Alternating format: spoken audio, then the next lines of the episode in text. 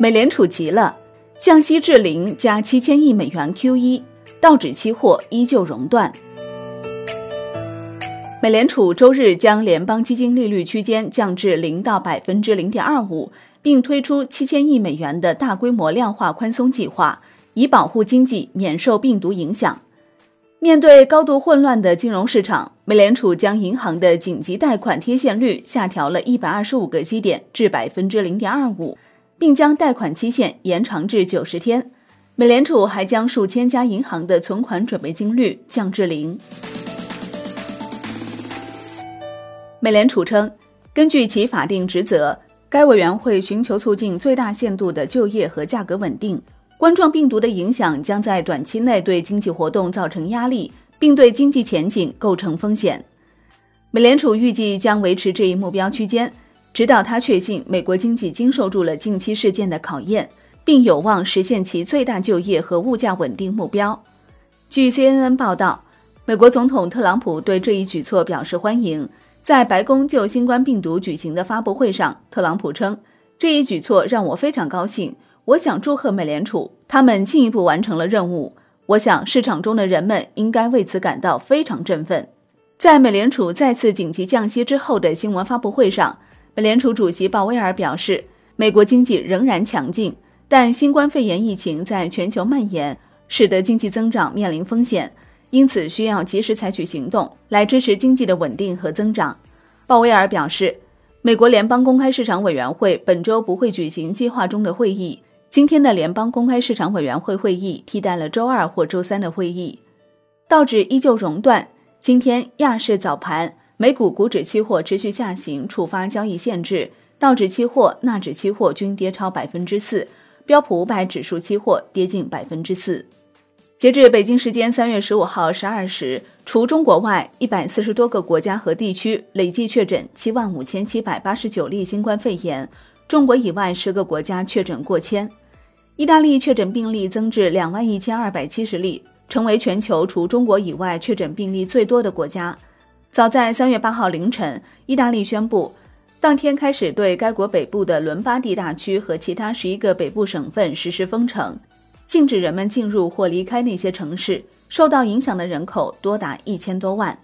三月十四号，西班牙首相桑切斯宣布，为遏制新冠肺炎疫情蔓延，西班牙即日起在全国范围内实施为期十五天的封城措施，除工作、就医或购买生活必需品等特定情况外。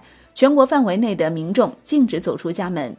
三月十五号凌晨，美国总统特朗普宣布美国进入国家紧急状态。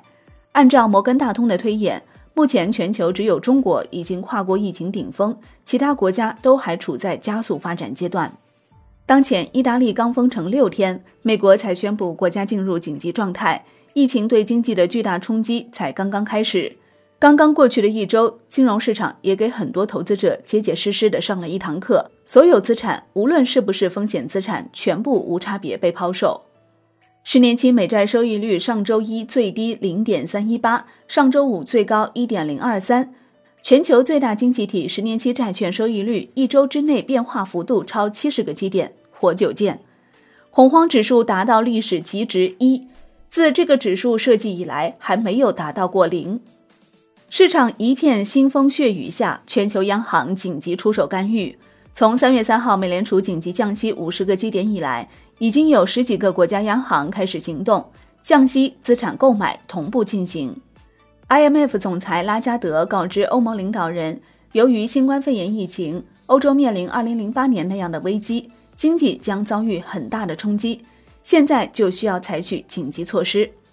三月三号，美联储紧急降息后，鲍威尔表示，在接下来的时间里，将持续监测事态的发展及其对经济前景的影响，将使用工具并采取适当的行动支持经济。但美国总统特朗普告知美国财长努钦，应鼓励美联储主席鲍威尔采取更多行动以刺激经济。特朗普要求努钦与鲍威尔进行谈话，要求美联储采取更加重大的措施，阻止股市的下跌。显然，目前宽松力度还远远不够抵消疫情的负面影响。本周又将迎来一批央行公布利率决议，不出意外，又是大水漫灌的一周。周一，中国央行定向降准实施，共释放长期资金五千五百亿元。周四，日本央行、印尼央行、菲律宾央行、瑞士央行、挪威央行、土耳其央行、南非央行均将公布利率决议。周五，俄罗斯央行也公布利率决议。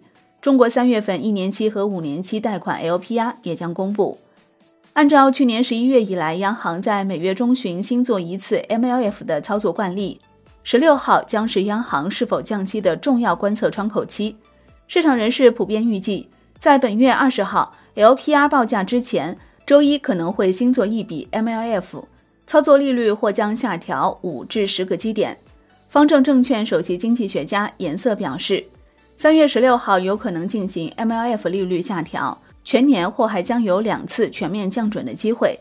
在本次降准之前，中信证券研究所副所长明明也曾明确提示了双降的逻辑。短期国内经济已然出现了弱需求和紧信用的特征，伴随全球疫情愈演愈烈以及全球降息大幕的拉开，国内货币宽松或许已经近在眼前。中信证券研究指出。本轮全球市场动荡不会因下跌本身诱发额外更大的系统性风险，全球资本市场情绪已经见底，但预计情绪拐点的出现尚需两到三周。